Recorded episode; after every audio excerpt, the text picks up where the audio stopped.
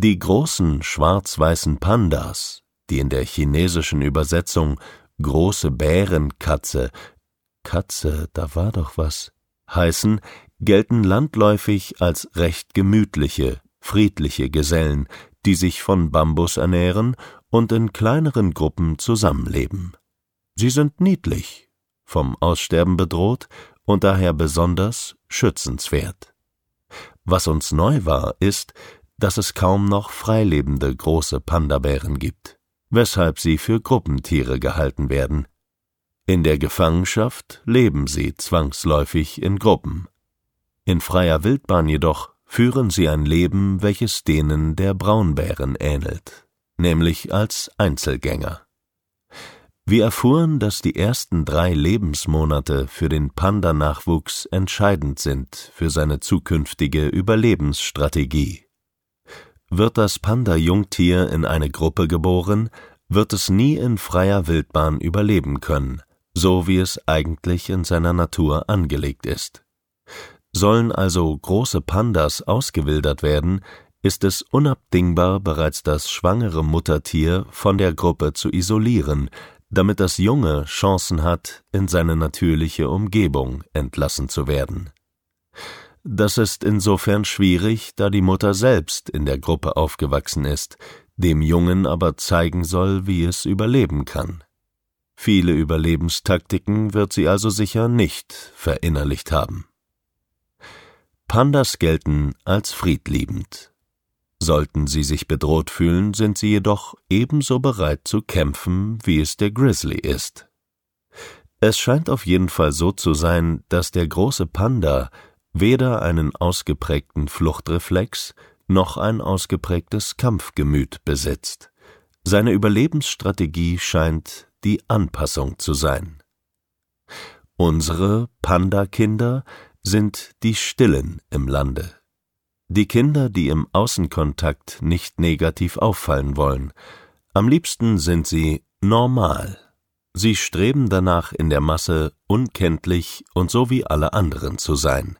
Sie äußern in der Gruppensituation keine persönlichen Bedürfnisse und versuchen allen Ansprüchen zu genügen.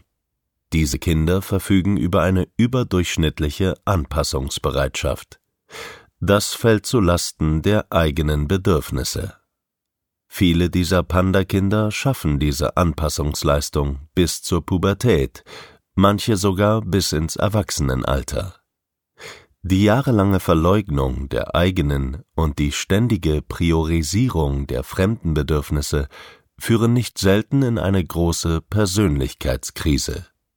Die Folgen sind selbstverletzendes Verhalten, Essstörungen, Depressionen und Suizidalität als Begleiterscheinung. Aber auch körperliche Symptome können sich entwickeln. Neurodermitis, Epilepsie, Magen-Darm-Beschwerden, Kopfschmerz. Viele scheinbar unerklärliche Erkrankungen, die als psychosomatisch erfasst werden.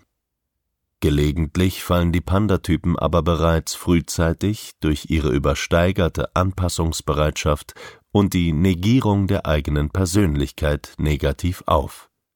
Sie werden dadurch häufig nicht ernst genommen und nicht selten zum Gespött der anderen Kinder.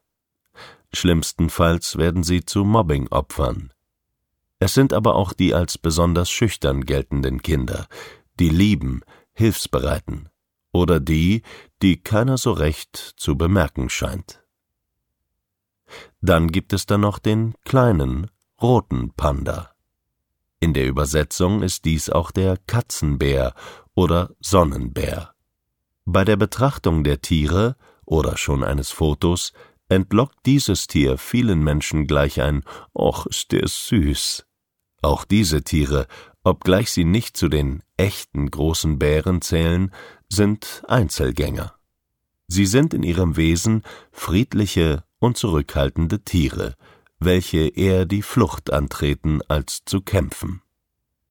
Auch Aushalten und Anpassen liegt nicht in der Natur des roten Pandas. In ärgster Bedrängnis jedoch werden auch sie sich verteidigen, kratzen und beißen. Die zentrale Überlebensstrategie dieser Bärenspezies scheint der Rückzug zu sein. Unsere roten Panda-Kinder erleben wir als sehr ängstliche und zurückgezogene Kinder. Am liebsten sind sie für sich, sozialen Anforderungen weichen sie am liebsten aus. Wenn sie Freundschaften bilden oder Zeit mit anderen verbringen, dann meistens nur mit einem weiteren Kind. Gruppensituationen meiden sie, wenn sie können. Falls sie ihnen nicht ausweichen können, versuchen sie sich zumindest kommunikativ aus allen Aktivitäten rauszuhalten